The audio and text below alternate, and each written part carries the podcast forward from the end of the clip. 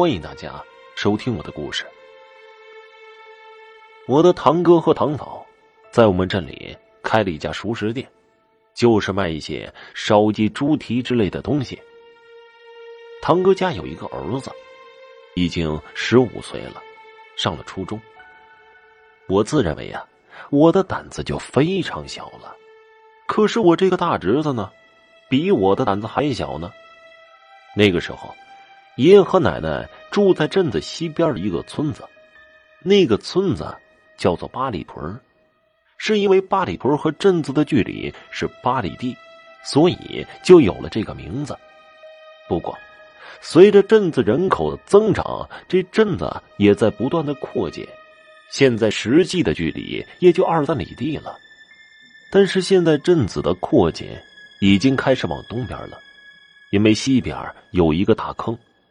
东北农村的土坯房每年都要维修，需要挖土重新的抹墙皮。生活在东北农村的孩子都会有印象，我们镇子西边的深坑就是以前村民取土留下来的。想要扩建，就需要填平这个坑。这坑太大了，也没人愿意去填，索性就朝着东边扩建。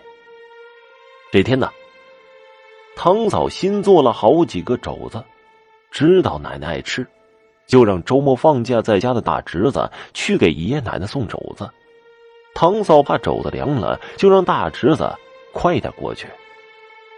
这大侄子走到坑边的时候，本来绕着坑边的路走，又怕肘子凉了，于是心里一横，就直接从这土坑里穿过去。这个土坑啊。我们小的时候也经常来玩，我特别喜欢在里面玩捉迷藏，因为这坑里啊都是一人多高的蒿子。大侄子也经常在这里玩，所以也不怕什么。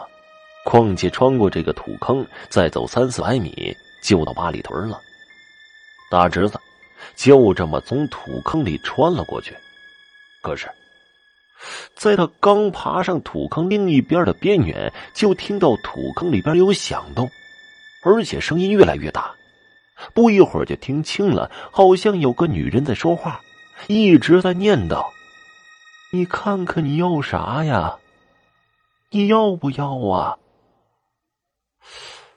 这大侄子稀里糊涂的就问了：“要啥呀？”大侄子的话音刚落，就从土坑的野草里边突然飞出了一堆破鞋、破衣服之类的东西，还有破棉被、破草帽什么的。这大侄子本来胆子就小，刚才有人问话，还以为是别人跟他开玩笑呢。可是突然看到一堆东西飞出来，可把他给吓坏了，一边哭一边连滚带爬的跑到他太奶奶家里边。进了屋之后，他也没敢把事情告诉太爷爷和太奶奶，只是说自己摔了一跤。爷爷和奶奶看到热乎乎的肘子，也是非常的高兴，也没有多问，就留大侄子在家里住了一宿。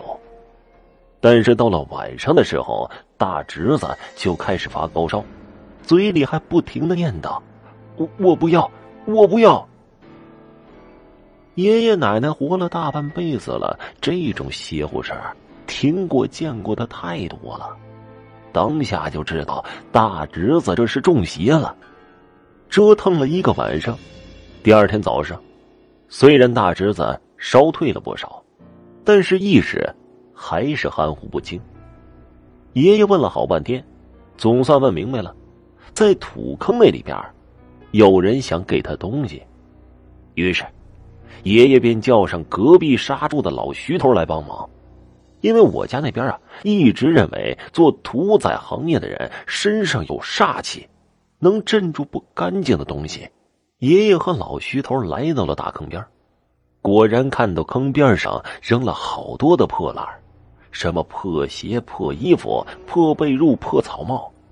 爷爷见多识广，一眼便看出来了。这是别人家有人过世了，把逝者的东西都扔在这里了。因为我家那边认为啊，逝者的东西放在家里不吉利，于是爷爷就用簸箕把东西全部都装了起来，又扔回了坑里。还冲着坑里喊：“我是八里屯的老四叔，昨天路过，是我的重孙儿，你的东西啊，他不要，你别给他了。”老徐头则是叉着腰站在了坑边，破口大骂，还威胁着：要是再敢纠缠孩子，就把他家养的鸡鸭牛羊全都剁了卖肉。说来也怪，爷爷和老徐头回来没几分钟，大侄子就好了。